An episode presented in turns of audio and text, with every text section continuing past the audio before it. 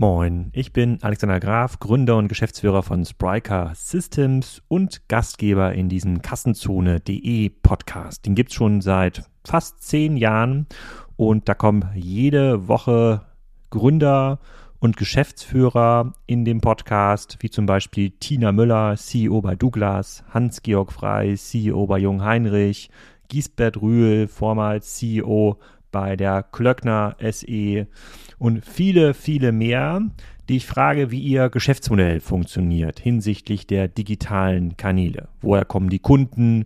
Wie viel Umsatz macht man mit so einem Kunden? Wie loyal sind die Kunden? Wie lässt sich dieses Geschäftsmodell sinnvoll digital transformieren?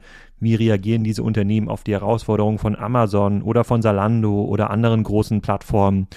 Und da gibt es keine Experten, beziehungsweise nur ganz wenig, wenige Experten, wie zum Beispiel Florian Heinemann, der kommt einmal im Monat, mit dem rede ich über neue E-Commerce-Aktien. Aber es sind immer die Gründer und die Leute, die diese Geschäftsmodelle wirklich weiterentwickeln, also die CEOs, die mir dann Rede und Antwort stehen müssen.